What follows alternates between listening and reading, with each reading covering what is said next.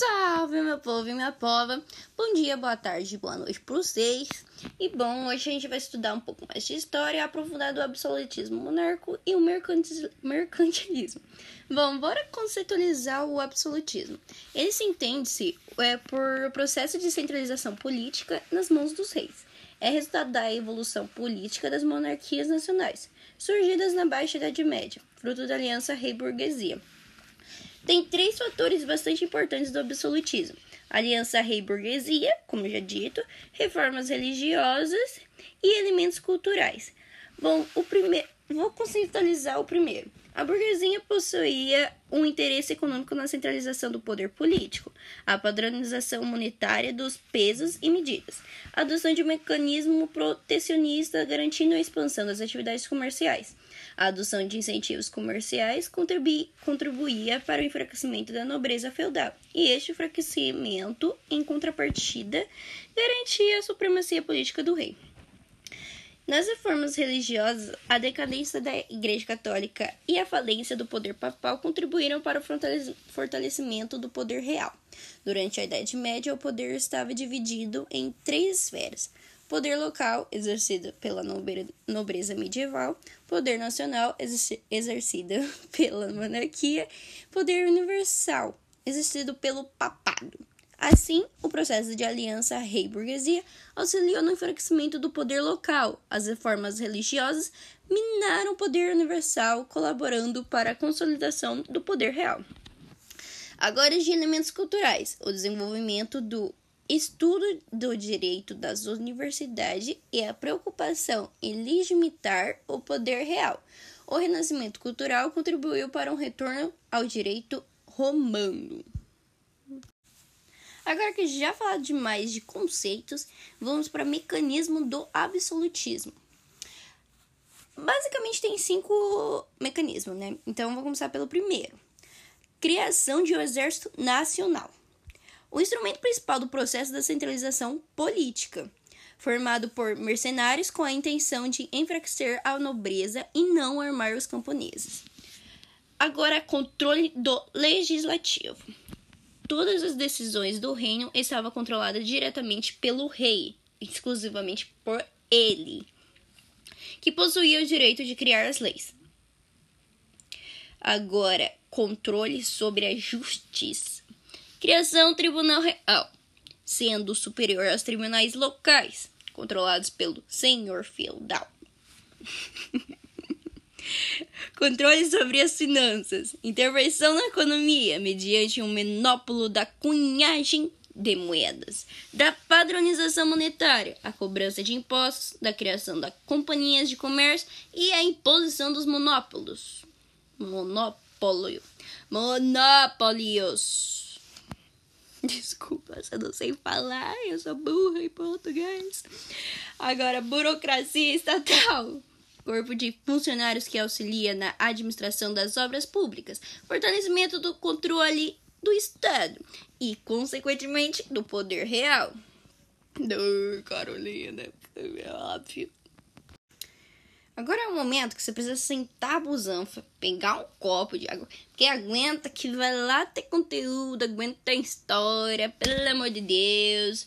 Ai, espreguiça aí na cama, se ajeita, faz o podcast, respira fundo, faz um, dois, três e bora lá.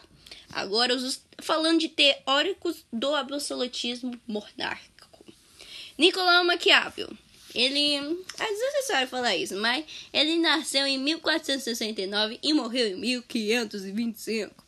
Ele foi responsável pela secularização da política, ou seja, ele superava a relação entre ética cristã e política.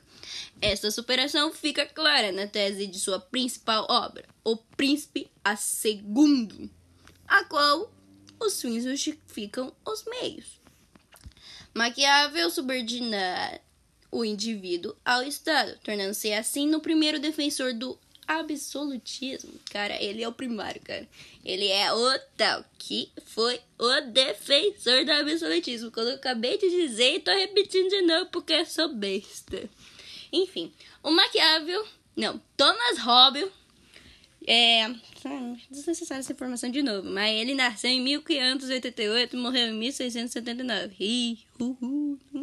Viveu bastante, hein, pela época, pelo amor de Deus. Enfim, seu pensamento está centrado em explicar as origens do Estado. De acordo com os Hobbes, o homem, em seu estado de natureza, é egoísta. Concordo plenamente. Este egoísmo gera prejuízo para todos. É, cara. Pensa no empatia, hein? Enfim, procurando a sociabilidade, os homens estabelecem um pacto. Ixi, lá vem. Abdica de seus direitos em favor do soberano, que passa a ter poder absoluto. Assim, o Estado surge de um contrato. Felizmente a vida dessas, né? A ideia de contrato denota características burguesas, demonstrando uma visão individualista do homem. O indivíduo pré-existe ao Estado, e o pacto busca garantir e manter os interesses dos indivíduos. A obra principal de Rubens é Leviatã. Olha, agora vem nome difícil. Jacques Bossuet. Ele nasceu em 1627 e morreu em 1704. Cara, esses caras estão vivendo, hein? Pelo amor de Deus. E agora, e Jean Bodin, só fui falar, o cara já morreu um pouco mais, mais jovem, né? Ele nasceu em 1530 e morreu em 1596. Defensores da ideia de que a autoridade real era concedida por Deus. Desde o momento da doutrina do absolutismo do direito divino, o rei seria um representante de Deus e os súditos lhe devem total obediência. É importante esse fato, principalmente que Deus era o tal, não era o homem. Então, não era o homem no centro, era Deus, tá, gente?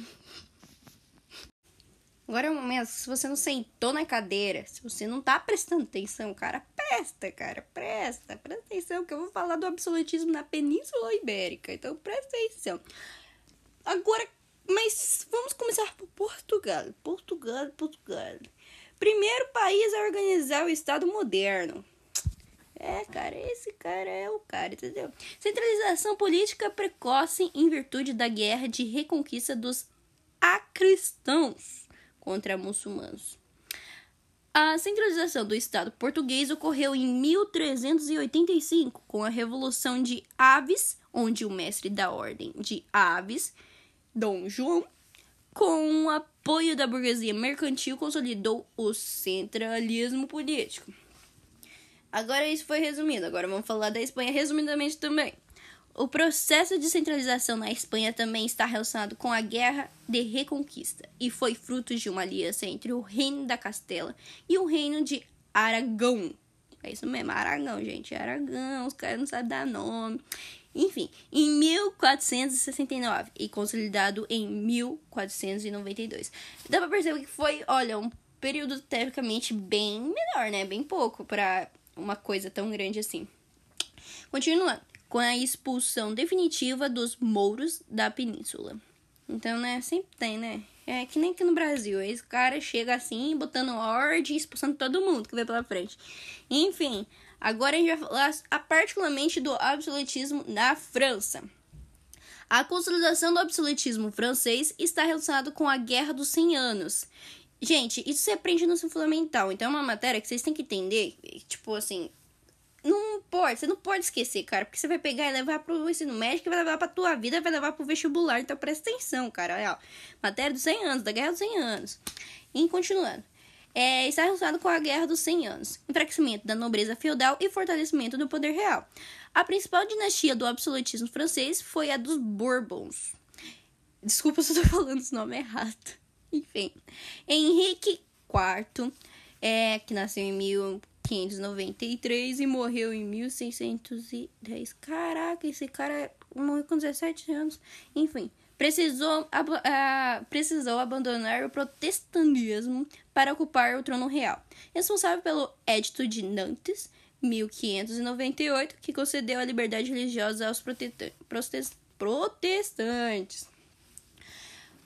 Luís XIII ele nasceu em 1610 e morreu em 1646. Nossa, cara, os caras estão morrendo cedo agora, né? Os teóricos morrem, sei lá, não sei das contas. Eu acho que eles não fazem nada, né? Da vida só fica fazendo teoria, né? Não é possível. Tô brincando, tô brincando. Não leva isso particular, não cria essa ideia, não, porque tá errado, hein? Pelo amor de Deus.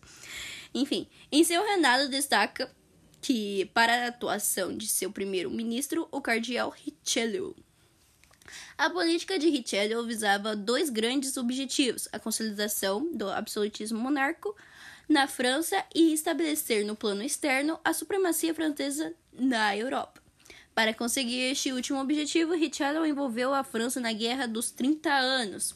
Olha, matéria de ensino fundamental também, hein? 1618 e 1648 foi o período.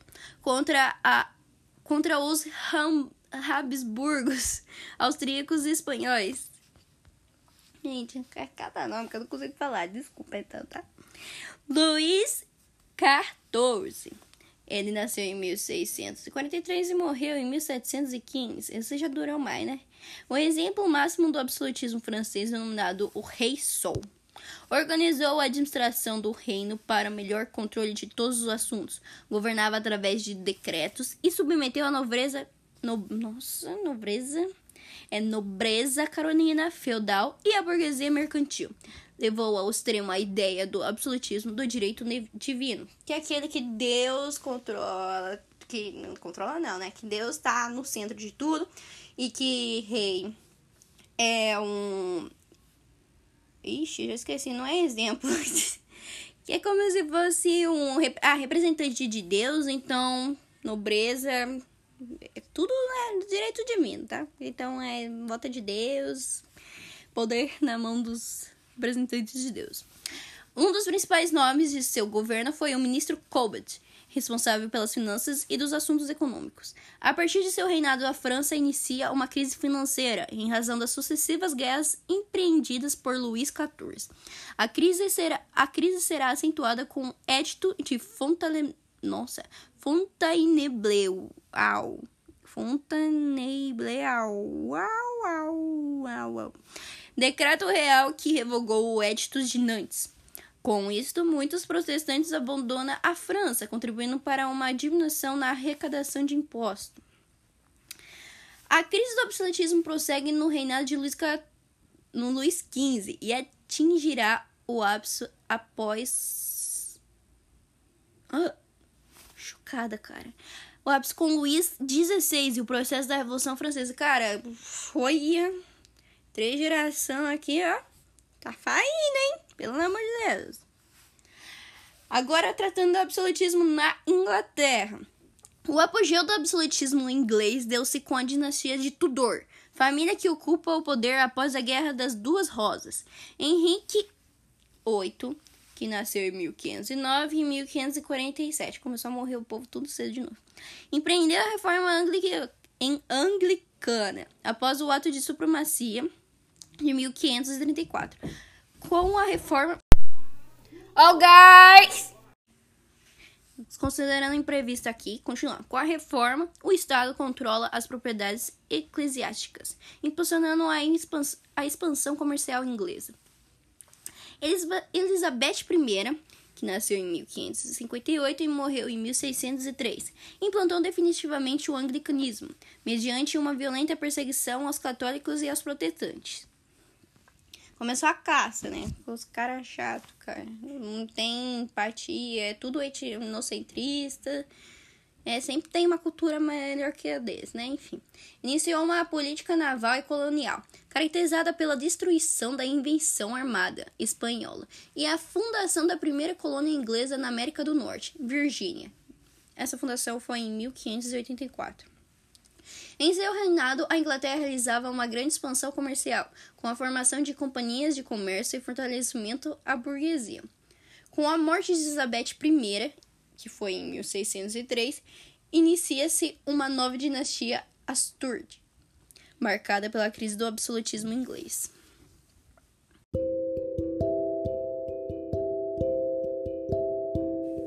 Agora bora pro intervalo que a gente falou demais de absolutismo monárquico bora pro mercantilismo.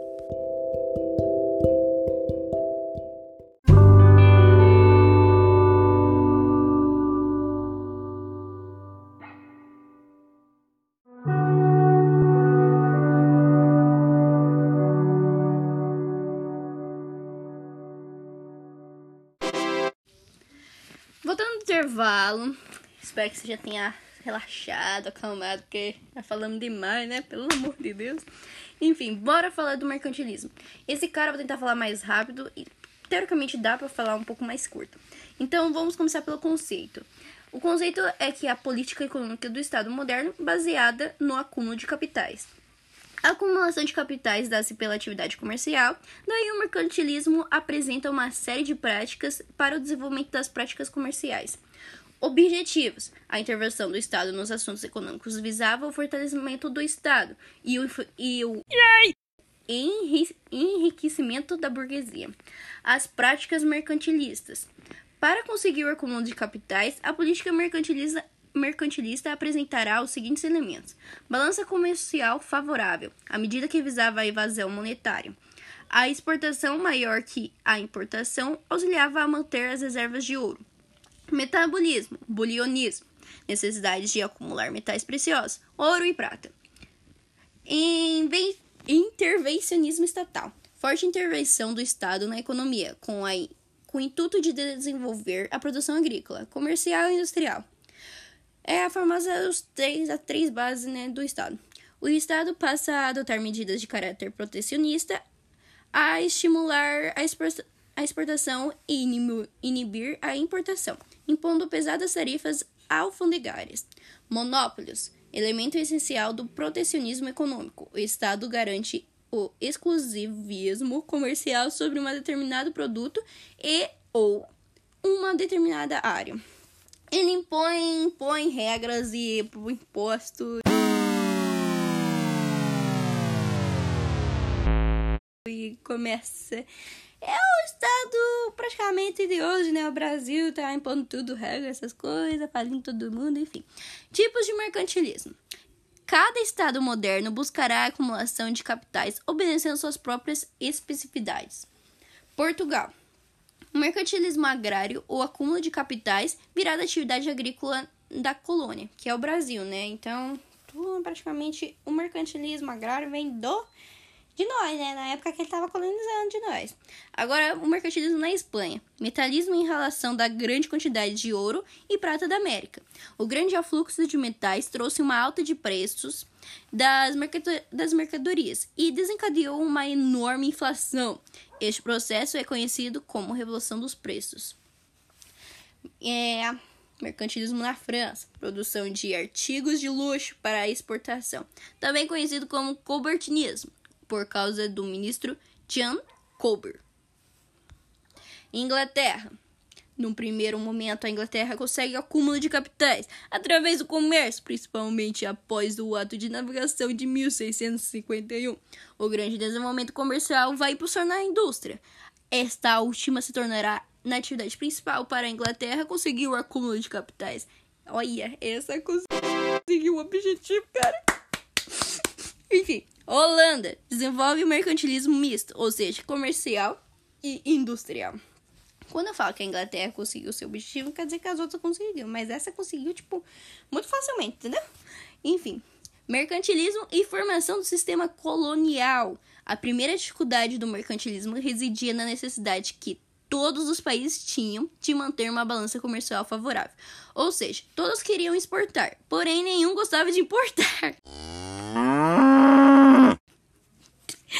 Ai, meu Deus! Para solucionar esse problema e que será montado o que será ah, para solucionar esse problema é que será montado o sistema colonial. As áreas coloniais, mediante o denomínio Pacto Colonial, auxiliava a Europa no processo de acumulação de capitais, ao vender a preços muito baixos matéria-prima e comprar a preços elevados os produtos manufaturados. Agora, consequências, cara.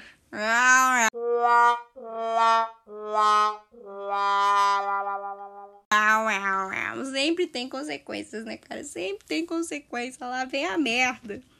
O processo de acúmulo de capitais impulsionado o capitalismo. A formação do sistema colonial tradicional, século XVI e século XVIII. Então, é o período do século XVI a século XVIII. O desenvolvimento do escravinismo moderno, onde o escravo é visto como mão de obra e mercadoria. Ai, cara, começou, começou desde cedo que escravo, escravo, escravo. Olha, escravos não são só negros, gente. Também poderia ser é, soldados capturados de guerra, que estão presos lá, ou por dívida também. Normalmente por dívida são mais servos.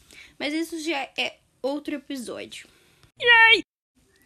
Agora baseando Uau! Agora relacionando o mercantilismo e absolutismo. As grandes navegações, basicamente é tudo que a gente já foi dito, mas vamos generalizar. As características do mercantilismo estão associadas ao poder do rei, já que o modelo político da época era o absolutismo. Nesse período, muitas nações europeias queriam enriquecer a partir da exploração de riquezas em outros continentes, e para isso utilizavam as negações para obter ouro e prata. Resumidamente, é isto. Conceitualizam isso na tua cabeça. E é nóis. Estamos chegando ao fim de nosso podcast. Espero que vocês tenham gostado, que vocês tenham repetido bastante sobre o conteúdo e que tenham absorvido um pouco mais. Um beijão para vocês, meu povo e minha pova. Eu gostaria que todos estivessem bem, que estivessem se cuidando nessa quarentena. E falou!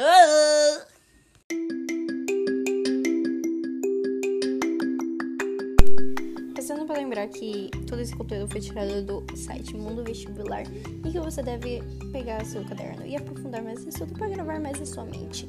Bons estudos e até mais!